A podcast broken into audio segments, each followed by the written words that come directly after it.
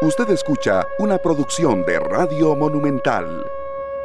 Las 3 de la tarde con 38 minutos. Bienvenidos, muchas gracias a todos de verdad por estar acá en esta tarde en Monumental, la radio de Costa Rica, que nunca perdamos la alegría.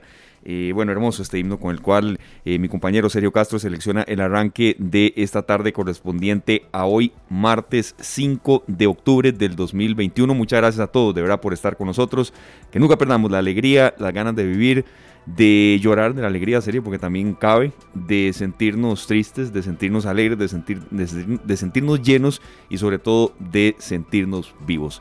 El himno de la alegría, Miguel Ríos, bienvenidos todos a esta tarde, 3 de la tarde, 39 minutos. Don Sergio, y arrancamos, bueno, con mucho optimismo y también con mucho contenido hoy, eh, que esperamos que a todos les dé mucha satisfacción y sobre todo información útil para tomar decisiones inteligentes. Buenas tardes Esteban y buenas tardes a Julián Aguilar en los controles y también a los que nos acompañan en Radio Monumental, la Radio Costa Rica 93.5 FM y en Canal 2 Costa Rica en Facebook. Pues sí, iniciamos hoy con una canción que nos llena de positivismo. Es una canción con, yo considero que tiene mucha nostalgia también, ¿verdad? Como que evoca ciertas, ciertas cosas que nos hace sentir que podemos mejorar, que podemos ser mejores, que hemos visto tiempos mejores también. Estamos hablando de este gran artista, Miguel Ríos Campaña, nacido en Granada el 7 de junio de 1944. Es un cantautor de rock español y que con esta canción en 1969 pues lanza lo que se convierte a lo largo de su carrera en su éxito número uno. Sí. Es una canción que vende 7 millones de copias sin haber sido incluida aún en ese momento en un long play. Esta canción pues realmente alcanza el lugar número uno en Estados Unidos, Alemania, Francia, Italia y Reino Unido. Además de que en Japón, Suecia, Austria, Holanda y Canadá se colocan los primeros lugares también. Esteban, fue traducida en inglés, interpretada en inglés también y en otros idiomas, pero esta versión creo que es la más popular. Sí, sí, sí, tiene, tiene varias, tiene muchas, pero esta a mí personalmente, estoy seguro que mucha gente también es la que más, la que más me llega. Aquí lo estábamos comentando, esos últimos 30 segundos, bueno, el que no se emociona o el que no se le eriza la piel o a veces el que no siente algo quizá, eh, bueno, no está en un buen momento porque sí, sí, eh, se, usa mucho. Pero eh, bueno, aquí creo que es la primera vez que, la, que sonamos en, la sonamos en, en esta tarde. Y bueno, a veces es un momento óptimo cuando uno está decaído, cuando a veces ya estamos en una época del año en la que sentimos que ya no vamos más, eh, que nos abruman las noticias negativas. Pero bueno, el himno de la alegría de Miguel Ríos siempre es un buen momento para escucharlo. Claro que sí, es una adaptación de, la, del último movimiento de la novena sinfonía de Beethoven, una adaptación que realiza el argentino Waldo de los Ríos, que es un, un gran este, artista destacado por sus versiones en pop de grandes obras de la música clásica.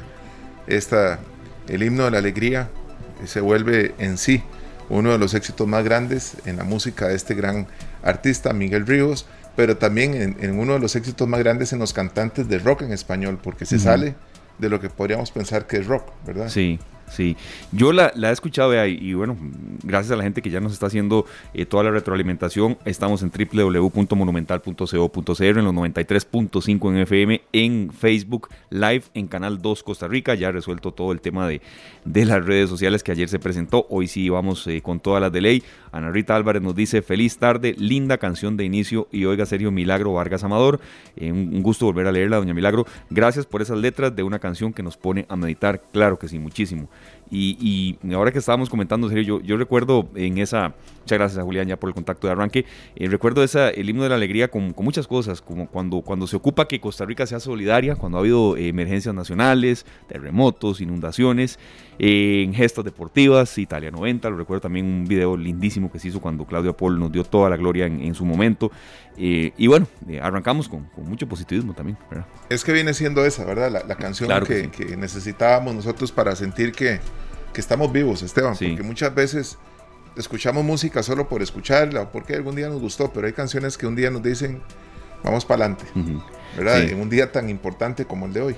Claro. La noticia que recibimos ya hace unos minutos.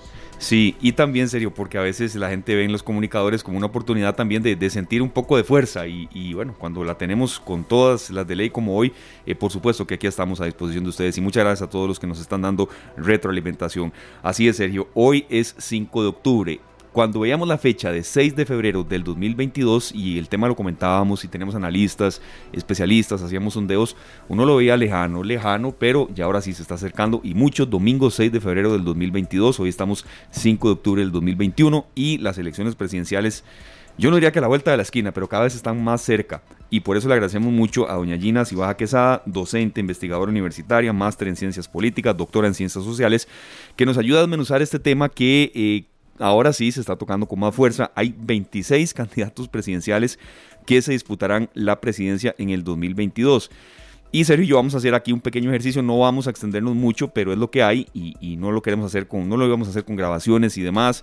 Eh, pero mm, vamos a continuación rápidamente a decirles, bueno, quiénes son los que intentan ser eh, presidente o presidenta de la República, porque es una cifra histórica y creo que también merece, aparte de memes, de chotas, un poco de análisis. Y arrancamos, serio, para no eh, ganarle tiempo al tiempo. Partido Accesibilidad sin Exclusión, Oscar López. Acción Ciudadana, Welmer Ramos. Cristian Rivera, Alianza Demócrata. Rolando Araya, con Costa Rica Justa. John Vega, Partido de los Trabajadores. Oscar Campos, Encuentro Nacional. José María Villalta, Frente Amplio. Vivian Quesada, Fuerza Democrática. Graving Moya, Fuerza Nacional.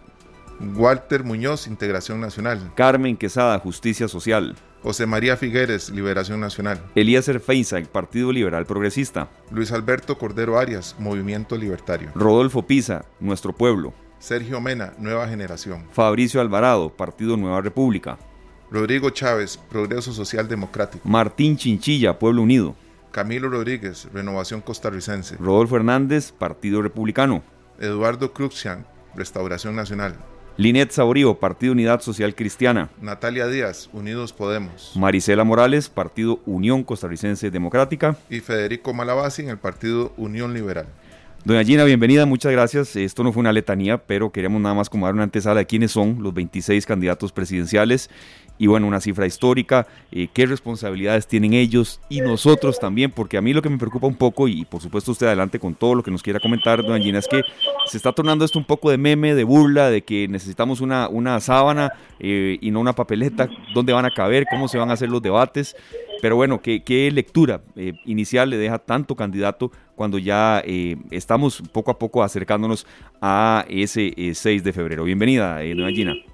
Sí, muchas gracias y buenas tardes a todas las personas que nos escuchan y a ustedes, por supuesto, por esta cordial invitación. Siempre es muy muy importante poder eh, tratar de apartarse un poco de todos estos memes, como dicen ustedes, que son estrategias de desinformación, porque eso es lo que para eso contribuyen este tipo de estructuras que aunque proliferan, hay que decirlo, son estrategias de desinformación. Entonces, lo primero que hay que decir y que ya creo que en otras oportunidades también lo había comentado, la participación en los procesos electorales y en términos generales en cualquier democracia que se precie de tal es muy importante. Entonces, toda la cantidad de personas que quieran participar lo pueden hacer y para eso hay el procedimiento adecuado que han hecho, me imagino yo, estas 26 personas que están inscritas para la candidatura a la presidencia. El punto es si la participación de tantas personas con, en muchos casos, ideologías cercanas o concomitantes es lo que a mí me genera un poco de, no sé qué, cuál sería el calificativo correcto, pero es decir, ¿para qué participan todas estas personas que tienen ideologías similares y que además se prestan para estos tipos de estrategias de desinformación, que además tenemos que decirlo también, las estrategias de desinformación son los mismos actores políticos que las promueven porque ya han dado muestras de eficacia y eficiencia en el gane de elecciones. Entonces, cuidado con esto, ¿verdad? Pueden ser algo totalmente deliberado. Yo creo que esto lo que refleja es, primero, las ganas de hacer las cosas a nuestra propia manera de todas estas 26 personas, porque si tuviéramos proyectos, esto también nos evidencia que hay proyectos poco consolidados, porque son más bien candidaturas eh, concentradas en las personas y no en los proyectos. Ya vamos a ver qué entregan como proyectos eh, de, verdad, programas de gobierno, porque lo tienen que entregar pronto, junto con la inscripción de las candidaturas. Entonces, yo me pregunto si estas personas que están concursando por la presidencia, que además ya empezaron a hacer algún tipo de publicidad muy costosa, dicho sea de paso, y muy de corte más populista, por decirlo de alguna manera, que nos dicen Por ejemplo, ahí leí una en el Florencio del Castillo que dice un millón de empleos. Eso pues a todas luces es algo que nos impacta cuando leemos una cosa así y yo me pregunto, no se está pensando en empleos de calidad, no se está pensando en, eh, en salario digno, digamos, o empleos dignos, ¿verdad? ¿De qué estará hablando esta, de qué estará hablando esta persona? Que no sé, no recuerdo ni quién era, pero lo que me dice a mí esto, o la malicia indígena que decimos, es tal vez estas personas están participando porque creen que ellos pueden hacer las cosas mejor de como se han hecho antes y consideran que los partidos eh, que han estado históricamente participando en los procesos electorales no les convienen o no los quisieron en sus filas. Pero resulta que participar en esta primera etapa, que con tantos candidatos y candidatas es casi seguro que vamos a segunda ronda. Entonces yo sospecho que esta participación es para ver qué se puede pellizcar de la, de, la deuda política, porque ya sabemos que en la primera ronda es cuando se van a fijar de acuerdo a la cantidad de votos que obtengan y si obtienen curules y demás van a tener derecho a la deuda política, ¿verdad? Pero también creo que es una forma de decir, luego vamos a sumar fuerzas en la segunda ronda para la organización que quede participando ahí y quedar alguna organización que tenga o alguna agrupación que tenga una línea ideológica similar. Y entonces en segunda ronda para ofrecer apoyo de esos votos una gran cantidad de estos partidos políticos y de estas agrupaciones encabezadas por estas 26 personas van a ir a negociar puestos de trabajo porque recordemos que llegar al gobierno dentro de la perspectiva idónea es eh, justamente el... Em, el buen gobierno, por decirlo de alguna manera, y llevar adelante un proyecto determinado, pero ya sabemos que esto no necesariamente es así tan cierto, sino que eso es el deber ser de la política gubernamental. Pero también sabemos que la práctica misma nos dice que es un, sitio de adquirir para adquirir experiencia, para tener empleo en la función pública. Y entonces yo tengo la sospecha de que en la segunda ronda es la mayoría de estas fuerzas que están orientadas hacia un tipo de ideología determinada, se van a sumar a la fuerza política que les dé mayores prevenciones. Suena horrible, pero yo creo que esto podría ser una explicación de esto y que entonces la responsabilidad de nosotras y nosotros como ciudadanas, es ¿dónde queda? es de ver por quién vamos a votar. Y tengo la impresión de que podríamos echar mano de eso que llamamos la excepcionalidad del ser costarricense, que en vista de que la mayoría de estas agrupaciones estoy segura que van a usar estrategias de desinformación, ya sea para defenderse o para captar votos a través de eh, falsas noticias, a través de memes, a través de eh, diferentes eh, herramientas tecnológicas para la difusión masiva, entonces la responsabilidad nuestra está en, primero, desactivar la circulación de este tipo de informaciones, desinformaciones. Y segundo, votar, echar mano de esta cuestión excepcional que siempre hemos tenido y que siempre hemos pregonado del ser costarricense y decir, vamos a apostar por algo que realmente tome en cuenta la ciudadanía costarricense como si fuéramos realmente responsables y maduros políticamente. Claro y que si esto es así, podríamos tener sorpresas interesantes. Doña Gina, ¿qué puede motivar a una persona que no tiene una carrera política como tal, de un pronto a otro decir, voy por la presidencia? ¿Qué va más allá de lo que la gente pueda ver? Porque nos topamos con gente incluso que ha trabajado en medios de comunicación, que, bueno, uno de ellos, una que es doña Vivian Quesada, que fue jefe de campaña de, de Otto Guevara para las elecciones de 2014, ahora se lanza para la presidencia. ¿Qué puede motivar a una persona a ir por una carrera que en buena teoría pues inicia perdiendo? Vamos a ver, el poder es interesante. Digamos, el poder es que lo vamos a entender grosso modo como aquella capacidad de influir en las demás personas y hacer que cambien actitudes, comportamientos, hasta formas de consumir, por ejemplo. ¿verdad? Y en este momento podemos ver que el poder ejercido desde un gobierno nos permite buscar cómo paliamos la pandemia, por ejemplo, cuánta gente vacunamos, a quienes vacunamos y a quienes no, cómo redireccionamos recursos para atajar una pandemia que no estaba prevista ni presupuestada. Eso es el poder. Entonces, yo quiero pensar que esas 26 personas, más las que falten por sumarse, no sé si se van a sumar más, tienen muy buenas intenciones y quieren llegar al poder para eh, lograr transformar las cosas que eh, están mal, digámoslo así, que se han fraguado hasta el día de hoy mal.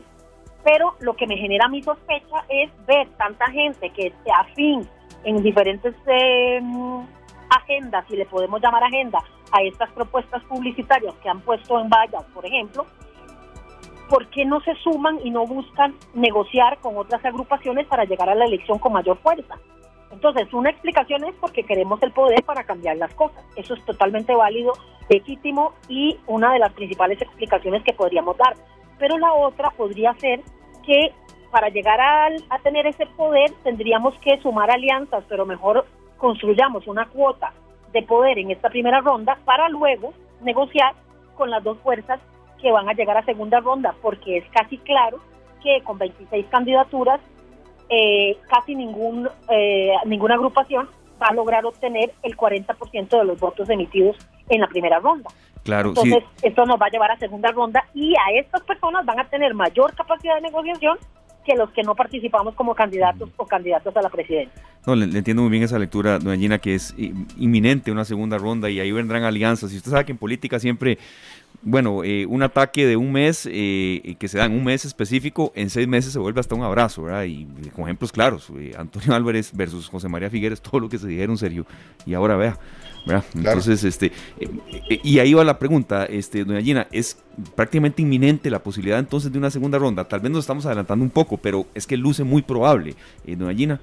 Claro que sí, o sea, yo lo creo por esto. Digamos, ya sabemos que la legislación plantea que la persona o el grupo ganador, el partido político, porque en realidad todos participan a través de un partido político, eh, aunque el fenómeno de la personalización de la política está ahí presente porque son personas que tienen algún grado de visibilidad, si los recorremos un poquito, han ocupado cargos en la función pública su mayoría, a excepción de la persona que es periodista o comunicadora, pero que tiene visibilidad porque ha sido comunicadora durante mucho tiempo.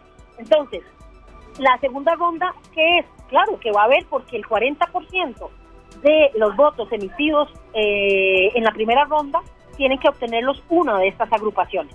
Y con tantas agrupaciones esto se va a diluir, entonces va a ser muy difícil que alguien llegue al 40%.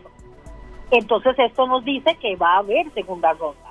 Y entonces esto significa que vamos a empezar una campaña pensando desde ahora en las estrategias para acumular la mayor cantidad de poder posible, es decir, votos posibles y gente, atraer gente eh, a sus filas para que luego, cuando se llegue a la segunda ronda, tengan un capital político electoral acumulado y que puedan negociar en los eh, intercambios que se van a dar necesariamente para la segunda ronda.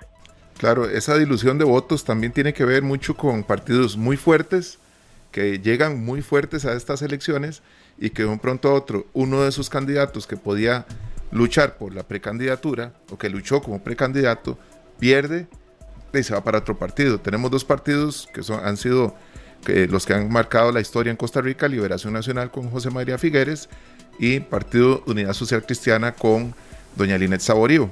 Pero aparecen nuevas opciones ahora, también con Rodolfo Pisa y con Rolando Araya. Eh, bueno, pero no entendí. Ah, bueno, de estos dos partidos que se... ¿Cómo se van a diluir esos votos? Porque son encima son personajes muy fuertes dentro de sus propios partidos. Ah, ya entendí. Sí, claro, por supuesto. Y además vamos a tener que pensar, obviamente, en la pugna histórica entre el Frente Amplio y el Partido Acción Ciudadana, por ejemplo, también, que recordemos lo que cómo se desarrolló la campaña del 2014 cuando Luis Guillermo Solís fue electo presidente. ¿Verdad? Que el Frente Amplio sacó creo que hasta 14 diputados y diputadas y entonces también se disputan un territorio de la gente un poco más progresista, etcétera, etcétera, ¿verdad? O progresista más de izquierda y entonces esto va a restar votos evidentemente en la primera ronda.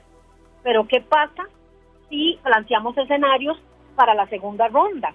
Entonces vamos a ver que una cantidad de personas, por eso decía, estas 26 personas, si bien es como principio democrático la participación es básica, nos damos cuenta que esta participación no está garantizando diversidad de opciones, sino que hay muchas opciones, pero muchas de ellas, o su gran mayoría, me atrevería a decir, están orientadas hacia un lado ideológicamente hablando. Entonces, esto va a significar que probablemente lleguemos a segunda ronda con dos fuerzas bastante antagónicas. Podríamos pensar que eso es un escenario muy probable, pero bueno, podría ser que lleguen dos fuerzas de una orientación ideológica muy parecida y veríamos una segunda ronda bastante eh, intensa en negociaciones. Y van dos fuerzas en segunda ronda muy antagónicas ideológicamente hablando, entonces probablemente vamos a encontrar que un grueso de estas candidaturas se van a sumar a la fuerza eh, que es más afín ideológicamente. Pero esta sumatoria no es ni automática a todos los votantes que votaron por esa fuerza determinada y que ahora va a negociar esos votos. Eso no es automático, ¿verdad? Eso hay que negociarlo con las personas que votaron. Y segundo, eh, tendríamos también que ver qué tipo de alianzas y de acuerdos llegan para sumarse a las filas de un partido determinado. Entonces, obviamente, eh, Rolando Araya le resta votos a Liberación y obviamente el doctor Hernández le resta votos al Partido Unidad, porque salen de ahí mismo, igual que eh, la gente del movimiento libertario y varias agrupaciones que tienen corte más liberal, ¿verdad? Claro, son, escenarios que, vamos planteando y que después, ojalá, doña Gina, ya es un tema de análisis mucho más adelante, que en una segunda ronda, eventual, eh, inminente segunda ronda, se toquen temas que de verdad el país está necesitando, ¿verdad? Desempleo, reactivación económica y, no una polarización en temas que no son los esenciales. Doña Gina, dos últimas consultas, agradeciéndole de verdad el tiempo que ha estado con nosotros. ¿Cuál es el rol que siente usted que debe jugar el Tribunal Supremo de Elecciones ante esta cifra histórica? ¿Vendrán los problemas? Hasta no, no, no me cabe duda de que hasta recursos eh, no, ¿por qué no dan paro? Para que, para, para, que se regulen los debates, es decir, eh, todos estos candidatos querrán estar en los debates. ¿Cómo hace un debate con 26 personas? Entonces, el rol del Tribunal Supremo de Elecciones, e incluso en pandemia, este, Gina, por eh, manifestaciones, eh, plazas públicas, qué sé yo. Bueno, yo creo que el Tribunal Supremo de Elecciones tiene la capacidad para gestionar estas y más candidaturas. Yo sé que esto implica un acomodo y demás, pero en realidad yo creo que el tribunal tiene muchísima experiencia, es una de las instituciones más eh, reconocidas a nivel eh, mundial, no solamente iberoamericano, sino que a nivel mundial, de cómo ha funcionado el Tribunal Supremo de Elecciones, siempre ha salido adelante con la tarea, hayan dos, trece, veintiséis candidatos, estoy segura que esto implica mayor trabajo en acomodos a la hora de definir la metodología de los debates, totalmente de acuerdo, y eh, si mal no recuerdo, esto lo que nos, eh, nos induce a pensar es, primero, y en tiempos de pandemia. Primero, yo tengo entendido que el tribunal estuvo haciendo gestiones, no sé si esto ya pasó o no, pero tiene la tarea de supervisar eh, o había pedido, no, no, no recuerdo bien cómo era, pero había solicitado algún tipo de reforma eh, ad hoc, digámoslo así, para este proceso electoral, que es algo que Costa Rica tiene pendiente de toda América Latina, solamente Costa Rica y Honduras no tenemos ley de franjas electorales. Es decir, ¿cómo hacemos para garantizar un acceso equitativo a los medios de comunicación, sobre todo radio y televisión, que usan el espectro electromagnético del Estado costarricense, que nos pertenece a todas las personas? Estas agrupaciones tienen que pagar publicidad. Que si el tribunal pudiera asignar de manera equitativa estos tiempos que se le cederían al tribunal, esto sería otra, hay miles de fórmulas a lo largo y ancho del planeta sobre las, las políticas de franjas electorales, pero en este caso el tribunal va a tener que ser muy cuidadoso porque yo creo que eso no pasó al final, esa decisión no se pudo, de que los medios se dieran eh, un espacio para que el tribunal lo repartiera de manera equitativa. Esto limita muchísimo la eh, construcción de criterio para votar, porque ¿cómo accedemos a estas 26 candidaturas, a las 26 agendas o proyectos de gobierno que están eh, ellos planteando? Y ellas, por supuesto, pero hay solamente como tres o cuatro mujeres, creo. Y entonces, ¿cómo accedemos? A través de los medios de comunicación, no hay otra, y las redes sociales. Pero resulta que las redes sociales van a estar siendo utilizadas y han sido utilizadas en las elecciones más recientes alrededor del planeta para circular desinformación. Entonces el tribunal podría eventualmente gestar o contribuir a que se gesten pactos entre todos estos partidos políticos para que se comprometan decididamente a no armar estrategias de desinformación. Eso podría ser una cosa. La otra es insistir en que las personas que lleguen al Congreso tienen que apoyar una reforma electoral que permita tener esta ley como corresponde a un país democrático como el nuestro, ley de franjas electorales para regular esto, ¿no? Para regular el acceso equitativo a los medios de comunicación en campaña. Y tercero, hay un elemento que yo sé que el tribunal ha estado trabajando, pero no creo que haya trabajado en ese sentido. Han estado trabajando con algunas plataformas tecnológicas para eh, fomentar la educación digital, se llama, ¿no? Formación digital. Cómo hacer para distinguir una cosa, la otra, etcétera. Pero ahí faltan dos cosas. Una, hablar del modelo de negocio de estas plataformas tecnológicas que se nutren de los datos de los usuarios y las usuarias y que con eso es que lucran en la mayoría de las veces. Y segundo, tendríamos que ver qué estrategias tiene el Tribunal Supremo de Elecciones para controlar las estrategias de desinformación que van a circular en esta campaña que se avecina o que ya estamos en la campaña. No sé qué ha hecho el, tribunal para eso, porque podrían decir, bueno, si sabemos que circula una desinformación en plena campaña, entonces podría hacer alguna alianza con estas plataformas tecnológicas para bajar de estas plataformas algún tipo de eh, información que, que desinforme, más que informar o información falsa. Esto todavía no existe en este país y sería algo muy bueno en el momento en que pasa. No post elección porque ya el daño está hecho. Sí, Sergio. Claro, sí, es que ahora comentaba Esteban que uno podría decir que el cuatro meses es ahí a la vuelta de la esquina y puede que no, pero cuando vemos 26 precandidatos, o 26 candidatos ya, perdón, eh, de muy poco tiempo para ver tanta información, porque vamos a estar realmente bombardeados en las redes sociales por 26 partidos políticos. Total, pero resulta que los seguidores de cada partido pueden ver si hay desinformación, porque normalmente la desinformación es sobre el contrincante más cercano o sobre los contrincantes más cercanos, es decir, los que podrían eventualmente restarme votos. Entonces, en unas capacitaciones que hemos estado trabajando de la Universidad de Costa Rica, hablamos de que cómo distinguir una información falsa, por ejemplo, pero también ser un poco maliciosos y decir, bueno, si esto sale para perjudicar a Esteban Arone, por ejemplo, o a Sergio, ¿quién estaría interesado en perjudicarte a vos o a Esteban? Ya ahí nos da la respuesta de cuál es el actor político que está detrás de esa información falsa. ¿Me explico? Entonces, cualquiera de los seguidores de los que se ven afectados pueden denunciar al tribunal y el tribunal podría eventualmente valorar.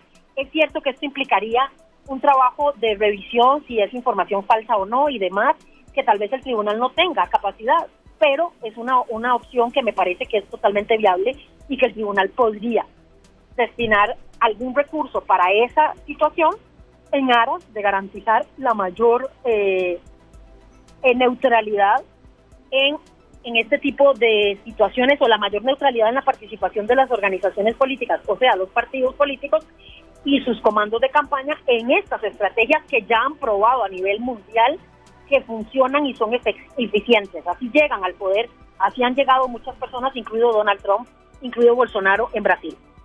Perfecto, doña Gina, muchas gracias. y mucha retroalimentación de nuestros amigos en Facebook Live. y me quedo con esta, entre algunas, que las vamos a leer un poco más adelante. Pero por último, eh, doña Gina, agradeciéndole de verdad la presencia. Cristian Villega nos dice desde carretera en Monteverde. Sí, es un punto muy bueno. Me parece increíble ver tanto candidato para la presidencia, porque tomando en cuenta la cantidad de gente que vota en Costa Rica, tenemos un candidato por cada casi 150 mil habitantes. Es decir, sí, si sacamos es una locura. Sí, una locura. Sí, sí. Es una locura, pero bueno, ahí están mostrando la poca capacidad de negociación y la poca claridad que tienen de los proyectos a seguir, sino que están concentrados en las personas. Perfecto. Doña Gina, le contactamos en, un mes, un poquito más tal vez, cuando esto ya vaya tomando más músculo y más fuerza. Muchas gracias.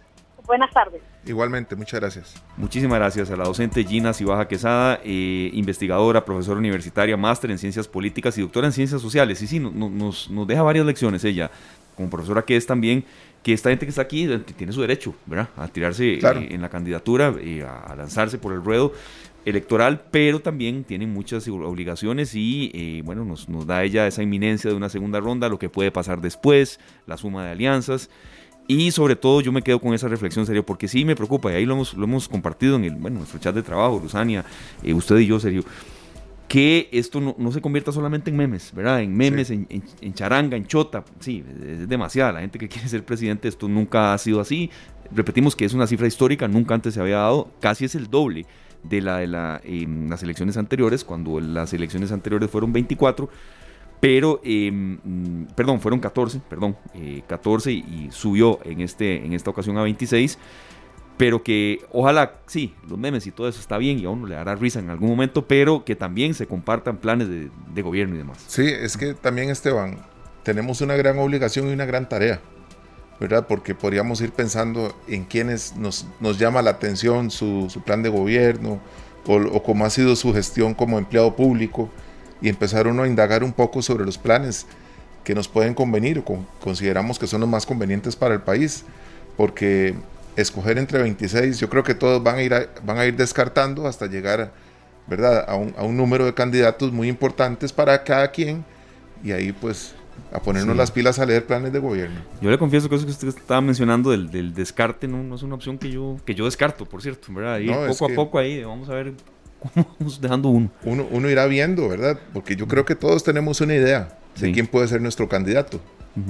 Gracias también a Leonardo Vega que nos escribe desde San Rafael de Alajuela, que por ejemplo esperaba que debido a, la premura del tiempo y también a la coyuntura que se vive, que hubiesen sido menos eh, aspirantes y yo creo que también coincido con él en eso, que, esperaba uno que fueran menos, eh, aunque somos muy claros de que el bipartidismo en Costa Rica ya murió hace tiempo, pero no tanto, ¿verdad? Y no sé si sea tan saludable. Tendremos en, la agenda de, las, nuestros próximos programas ya gente del Tribunal Supremo de Elecciones, a ver cuál rol van a jugar, cómo se, establecerán pautas para, para hacer campaña, ¿verdad? Entre tanta gente y sobre todo un llamado a la ciudadanía de, de verdad ejercer un como información responsable que nos, que nos traslademos eh, y sobre todo, sí, ¿qué, rol va a jugar el Tribunal Supremo de Elecciones ante esta campaña tan inédita, con tanta gente en pandemia y en una coyuntura tan difícil que estamos viviendo, don Sergio.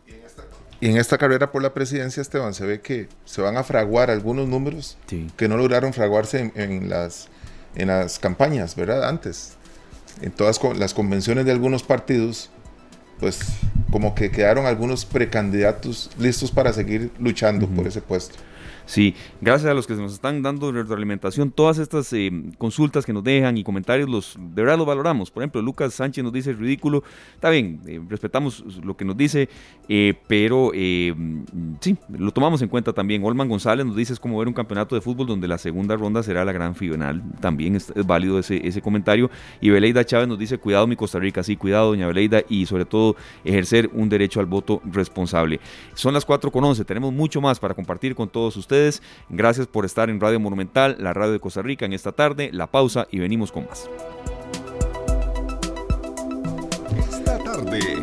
Las 4 con 19 minutos escuchábamos al artista que habíamos seleccionado para hoy, a don Miguel Ríos, con una canción que se volvió un himno, Esteban, para la gente que ocupa motivarse y salir adelante, todo a pulmón. A todo pulmón y así hay que seguir y así hay que encarar eh, los retos, la vida, eh, en cuanto a, lo que se nos vaya presentando. Muchas gracias a Febe Cruz, jefa de información de Noticias Monumental, de nuevo por estar con nosotros. Un, rápido aviso, serio, es que nos, mencionan, y, bueno, gracias incluso a, los, a, las personas que nos han hecho este señalamiento, que la voz de nosotros se oye muy nítida y que si estamos o no sin mascarilla. Bueno, en Facebook Live se ve que estamos con mascarilla. Estas mascarillas que usamos son las que permiten una mejor calidad de sonido, pero sí estamos con mascarilla. Eh, y hasta nuevo aviso, así estaremos. En serio, nada más ahí, estábamos cuidando la nitidez del sonido y, sí, se oye muy claro, pero estamos con mascarilla, ¿verdad? no se les va una. No, no, así hemos estado los últimos 19 eh, meses, casi, ¿verdad? Todos los días con mascarilla, no hay excepción. y así será hasta nuevo aviso. FB, gracias de nuevo por estar con nosotros. Por cierto, noticias de nuevo no muy buenas en cuanto a las cifras del COVID-19 y, por eso no, no, hay que bajar la guardia. Y, y sé que el tema cansa, pero es que siempre hay un ángulo nuevo que dar.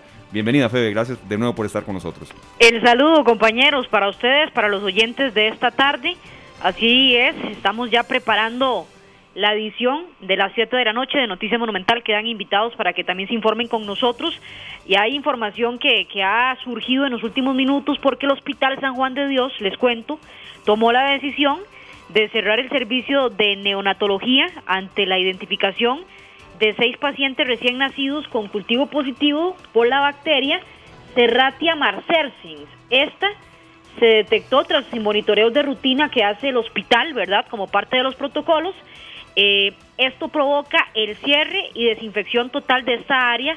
En este brote se identificaron seis bebés positivos, de los cuales lamentablemente tres fallecieron, dos se mantienen hospitalizados y a uno se le dio el egreso domiciliar, según nos contó el doctor Emanuel Ramírez, quien es especialista en infectología. Él explicó que los, los bebés eh, fallecidos eran neonatos prematuros con varias complicaciones médicas y ahora, bueno, por supuesto que el servicio de neonatología está cerrado en este momento en el San Juan de Dios. Vamos a escuchar precisamente al doctor Ramírez, quien nos cuenta parte de lo que está viviendo a esta hora el Hospital San Juan de Dios por el fallecimiento de estos tres bebés. Este tipo de pacientes son pacientes sumamente delicados, son eh, neonatos eh, eh, prematuros o con extremo bajo peso, lo cual esta condición ya por sí misma le genera una gran, una gran carga de morbilidad y una gran probabilidad de un desenlace fatal como el que ha ocurrido en este caso. La acción con los otros casos que actualmente siguen vivos eh, uno de ellos ha respondido, dos de ellos han respondido favorablemente, uno de ellos logró egresarse y los otros dos se encuentran todavía bajo tratamiento. Ahí está entonces el reporte que hacen desde el Hospital San Juan de Dios sobre la situación de estos bebés. Dos se mantienen hospitalizados, muy pendientes de ellos, y uno ya se lo han podido llevar sus padres a su casa. Como decía Esteban, en la pandemia, ¿verdad? No podemos evitar hablar de lo que estamos viviendo con el COVID-19, a pesar de que avanza la campaña de vacunación contra esta enfermedad. Eh, todavía se siguen reportando muchos casos esta semana, eh, pues según el promedio del Ministerio de Salud, 32 personas están muriendo cada día en la última semana. Estos son los datos, ¿verdad? Por ejemplo, de la semana del 26 de septiembre al 2 de octubre, se murieron 227 personas.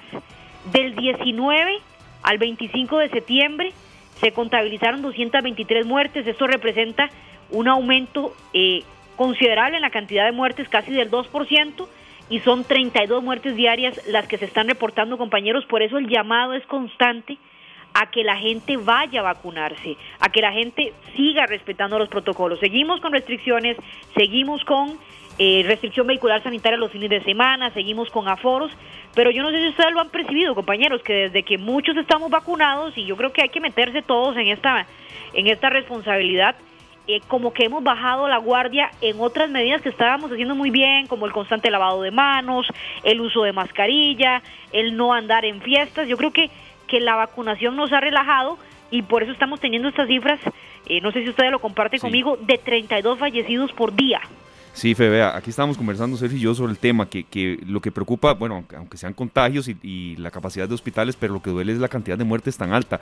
Yo sí creo, Febe, que el relajamiento, yo, en lo que veo, en los círculos que me muevo, lo poco que uno se mueve en, esta rutina que se ha convertido el año, y, el año anterior y este, el, distanciamiento cero, Febe. Me parece que, que se ha perdido mucho y, y, las reuniones sociales se han incrementado y yo sé que al decir esto no descarto que en este mismo instante la gente esté diciendo que carajo más necio, pero, pero no, no, no, es, sí, es, lo que nos ha tocado decir en estos últimos meses, ¿verdad?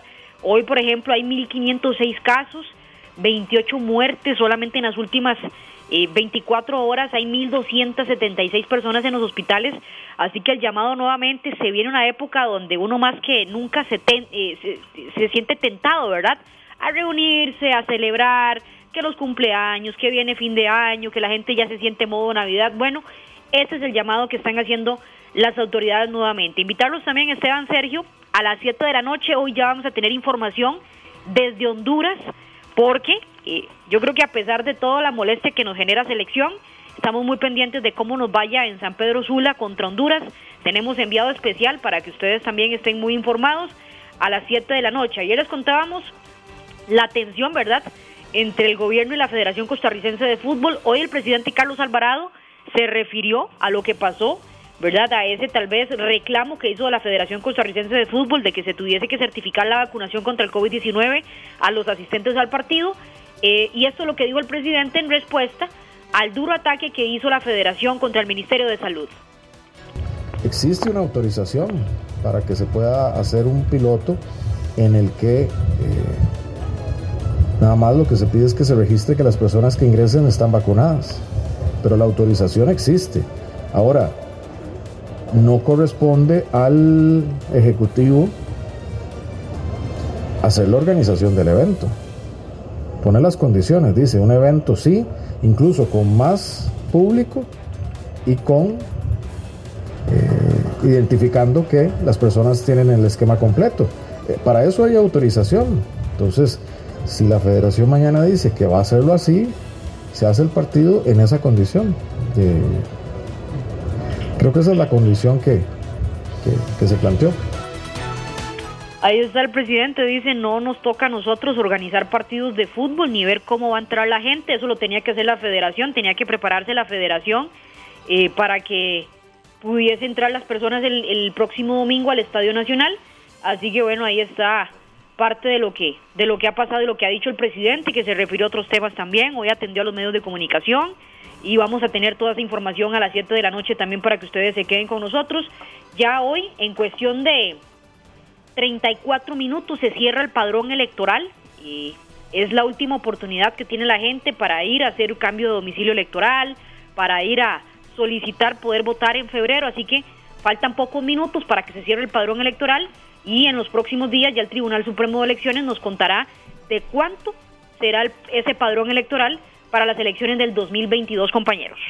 Bueno, vamos a ver, ya, ya con 26 uno podría pensar que son bastantes candidatos, pero hay posibilidades de que llegue más Febe o que alguno de estos también se vaya.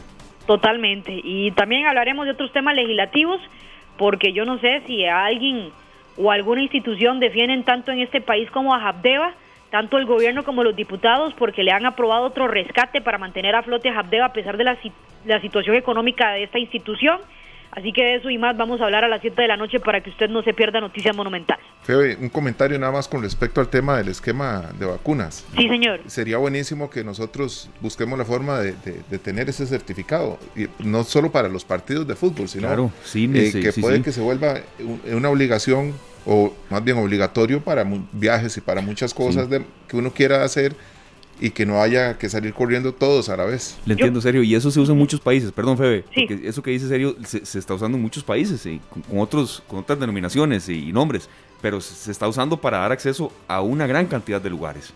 Sí, eh, Esteban, Sergio, el tema se pone sobre la mesa por el partido de fútbol, ¿verdad? Que a veces a la gente hay que entrarle por ese tipo de cosas, que les gusta el fútbol, pero ya lo ha dicho el presidente, lo han dicho otras, otras, otros representantes. En la Asamblea Legislativa, está también la presión que hizo en las últimas horas don Carlos Ricardo Benavides. Así que yo, yo lo que le, recomendaría a la gente que ya está vacunada, que ya tenemos las dos dosis, es pues hay que ir sacando esto porque ya en cualquier comercio se lo van a pedir a uno.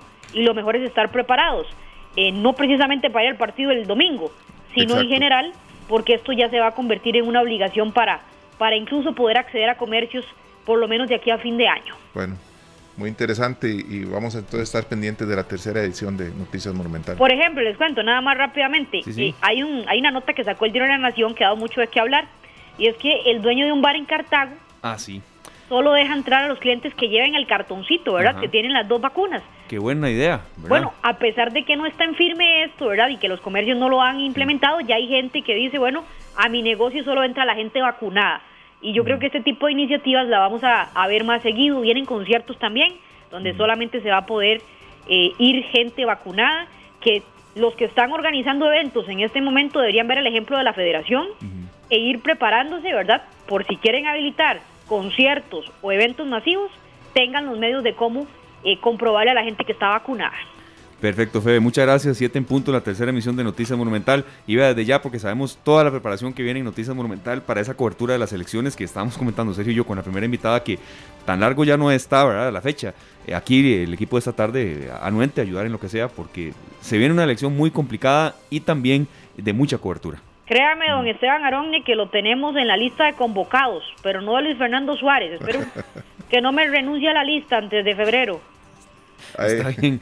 Randall sabe que me encantaría ir de portero, pero bueno. ya, ya Esteban tiene el chaleco puesto, está calentando. Bueno, esperemos que esté listo para febrero, Esteban Aronde.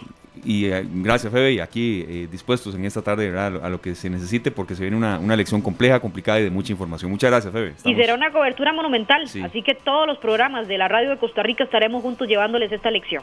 Excelente. Hasta luego, compañeros. Hasta luego, gracias. Siete en punto, la tercera emisión de Noticias Monumental. Sí, serio, de verdad se viene una, una, una lección eh, en, esa eh, serie de, informaciones que Febe reseñaba. Una lección en la que me parece que cada semana vendrá una vertiente informativa distinta, resoluciones, eh, decisiones del tribunal, qué pasará con los debates, si algún candidato, algún aspirante de todos estos se va o, llega otro o qué pasa, o se unen, ¿verdad? Y entonces sí, eh, incluso aquí en esta tarde estamos preparando una, un material informativo eh, de mucho contenido, incluyendo no podemos tal vez tener a los 26 aquí, ¿verdad? Pero sí lo que tenga que decir el tribunal, lo que tenga que decir representantes de los partidos y, y de verdad ejercer una, un, voto responsable, Sergio. Sabemos que da risa aquí, compartimos algunos memes y, uno los ve y los valora y se ríe un poco, pero eso no tiene que ser como el, el, contenido principal, tomando en cuenta lo que, lo que nos jugamos como país el próximo mes de febrero. Exacto, Esteban. A ponernos nosotros de verdad serios con el tema de de la elección de nuestro próximo presidente. Así es, son las 4 con 31 minutos. Gracias a todos por estar con nosotros desde donde quiera que nos escuchen. En Monteverde nos escucha Cristian Villevas, más específicamente. Saludos, don Cristian, y si está eh, desde carretera, mucha precaución al volante. Nos vamos a la pausa, serio, pero un pequeño entremés de lo que viene después. Bueno, después de la pausa venimos con uno de los grandes artistas de la música costarricense que nos presenta Canción Nueva, producción 2021. Pendientes, ya regresamos.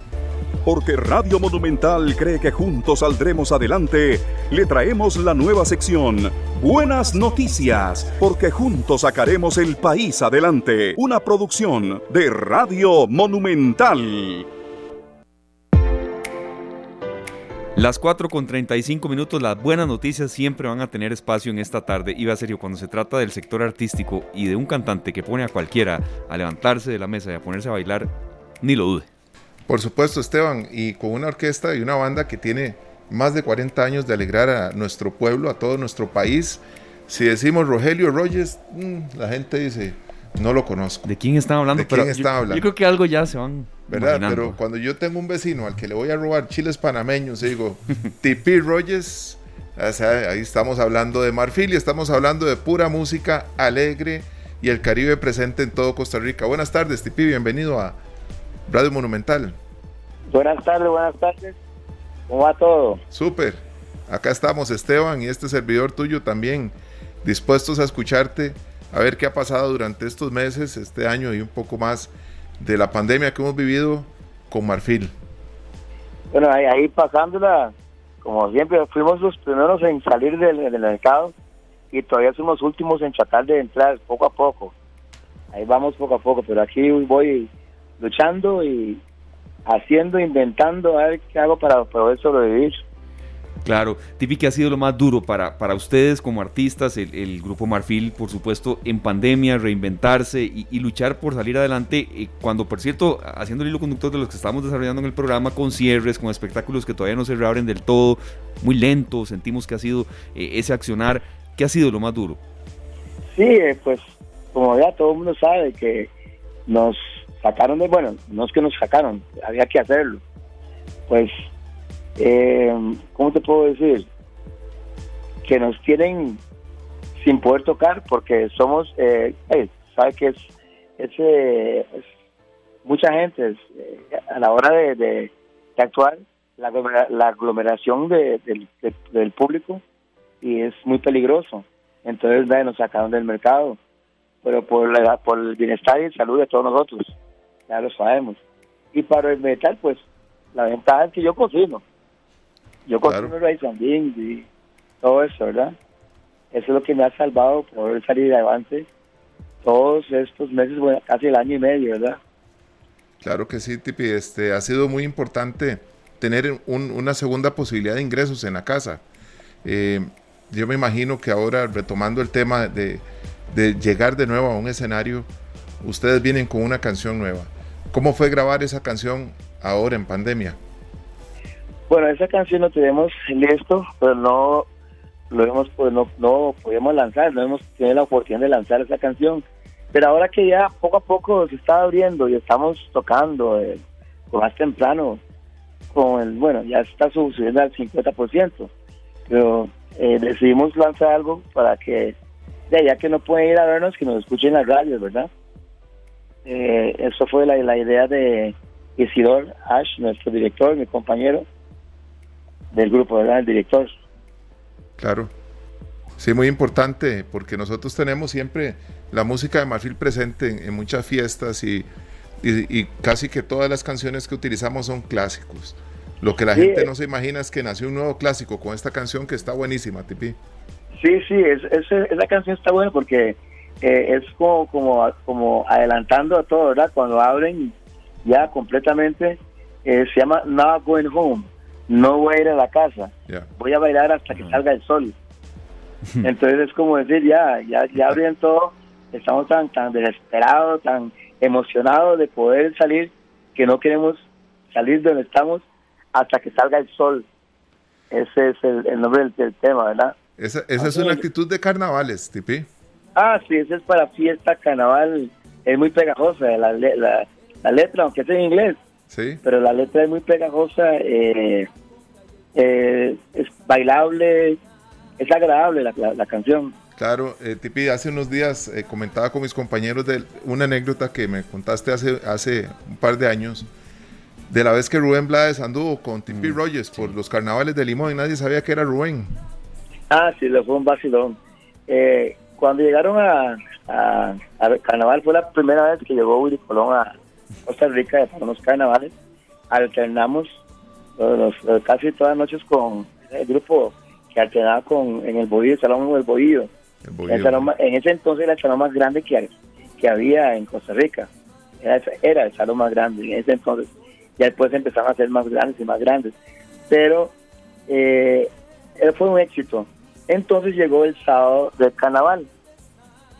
Entonces eh, eh, ya pasó el carnaval, eh, estaban para arriba y para abajo con, con ellos, ¿verdad? Entonces la noche querían a los toldos. Y como sabe que Costa Rica así es, uno puede mezclarse con la gente como uno más. Y eh, Rubén Blades, tan humilde, eh, muy humilde, muy, muy humilde, andaba con nosotros. Y le preguntamos, ¿usted es Rubén Blades? Y sabe cómo hay gente, ¿verdad? Que no cree, ¿verdad? Claro, sí, sí. Hoy andaba con su bolsito ahí, mirando. ¿Cuál Rubén Blades? Ese es Rubén Blades. Como no pueden creer que él puede andar con uno ahí en, en, medio de, los fotos, ¿verdad? Entonces se puso a cantar un una canción para convencerlos. Esto fue, eso fue, fue, un pacho, porque ya, bueno, entonces, ya, entonces eh, se convirtió en uno más con los amigos de uno y todos alrededor, ¿verdad? Sí. Eso fue lo que pasó una, una, anécdota de verdad de, lujo. Y, por supuesto, la gente que nos está preguntando, ya, ya vamos a escuchar ya casi la canción Going Home. Pero yo quería consultarle, Tipi, ¿cuál es el secreto para ustedes de Marfil? Ustedes nacieron a inicios de los 70 para mantenerse activos, vigentes. En ocasiones, a veces, cuando es un grupo musical, de habrá alguna diferencia entre uno y otro, pero creo que, que si las ha habido, que a veces, y he estado en decenas de conciertos de ustedes, a veces los lunes en la noche que estábamos comentando serio en, el cuartel. Ahí mismo, hace su tiempo. Eh, lo saben disimular o lo, claro, o lo sobrellevan. ¿Cuál es el secreto de tanto tiempo tan vigentes y una canción nueva en pandemia, que el mérito es Sí, eh, yo creo que lo, lo que deben de hacer todo el mundo es, el ejemplo que llama Marfil, que mm, no agarrar eso como un trabajo. Es un trabajo, pero no lo vea como un trabajo, porque usted ve como un trabajo, estás obligado a, hacer cosas nada más como, como obligado a hacerlo para sobrevivir es hacerlo lo que te gusta y tocar y, verlo como, como, como lo que te gusta hacer. Claro, decir su, su, su, paga, ¿verdad? Pero no verlo como un trabajo. Cuando usted ve como un trabajo, lo hace porque tienes que trabajar, está obligado. Pero yo creo que Marcel, eso es parte del éxito y siempre tratar de reinventar, ¿verdad? Hacer cosas y hacer las cosas y estar al día en todo, estar vigente, estar al día con, día a día con la música y todo eso. Es lo que, lo que hacemos nosotros, ¿verdad? Claro. Eh, a eso nos tienen acostumbrados, Tipi. Así es que les deseamos todo el éxito con esta canción Not Going Home. Claro. ¿Verdad? Que sabemos que a la gente le va a encantar. Tuve la, la, oportunidad de escucharla varias veces antes de presentarla hoy, pero vamos a pedirle a Esteban que sea el mismo Tipi quien la presente. Exactamente. ¿Está bien? Y antes, bueno, antes, antes, de presentar, quiero explicar, eh, eh, es, es el, el, inglés como mal hablado. De, eh, nada más el, el, el, el, nombre, ¿verdad? Not going home. Es not going home. Pero decimos, not go home, not go home. Sí. Not go home. Sí, sí, sí. Nada, nada go home, pero es not, not going home. la manera que hablamos es not going home. Para que la gente entienda que eh, cómo se cómo debería escribir, pero como hablamos, Y eso es, eso es parte de, de, la alegría, del picante de, de nosotros para hacer algo bonito, ¿verdad? Claro. Bueno, eh, Tipi, antes de, una última intervención de mi compañero Sergio, yo quería consultarle, eh, ¿está en el horizonte de ustedes? Sé que falta, ¿verdad? Y, bueno, si, si, no puede, si no nos podemos organizar todavía en el país para que haya gente en el estadio, un concierto, pero están pensando lentamente en, un concierto de Marfil cuando esto se reabra un poco más? ¿Hay alguna proyección o por lo menos que esté hasta en, planes de ustedes? Porque me imagino que será, bueno, ¿quién no iría, quién no quisiera ir a divertirse un poco y a, bailar con el ritmo de ustedes? Sí, eh, tenemos pensado hace tiempo y se está madurando y siempre pongo ahí sí adelante porque ese, es el, el, como en la cabeza de todo, ¿verdad? Eh, estamos pensando traer artistas internacionales. Internacional. Eh, ya tenemos varios nombres y tenemos varios contactos. No puedo decir quiénes son. Hay, uno que es amigo de nosotros y hay otra que ya eh, viene de México y ya dijo que sí y mandó el número. Tengo el número yo, ya se lo pasé a Isidor. No la hemos llamado todavía, pero ella está esperando la llamada nada más porque ya aceptó venir al concierto que vamos a hacer y queremos hacerlo en el, Estadio Nacional, porque son 50 años y no es cualquier grupo. Hay grupos que tienen el nombre, el nombre nada más, pero solo el nombre que tiene casi la cantidad. Pero Madrid tiene el nombre e, e integrantes de 50 años juntos. Claro. Entonces queremos hacer algo en grande. Eh, entonces estamos pensando hacerlo en el Estadio Nacional. Bueno, acá vamos a estar nosotros listos, Tipi, para, para ayudarles y recibirlos para promocionar ese, ese gran concierto. Bueno, aquí con todos ustedes presentes, escuchando Radio Monumental, voy a presentarle el nuevo tema del Conjunto Marfil, se llama Na Going Home.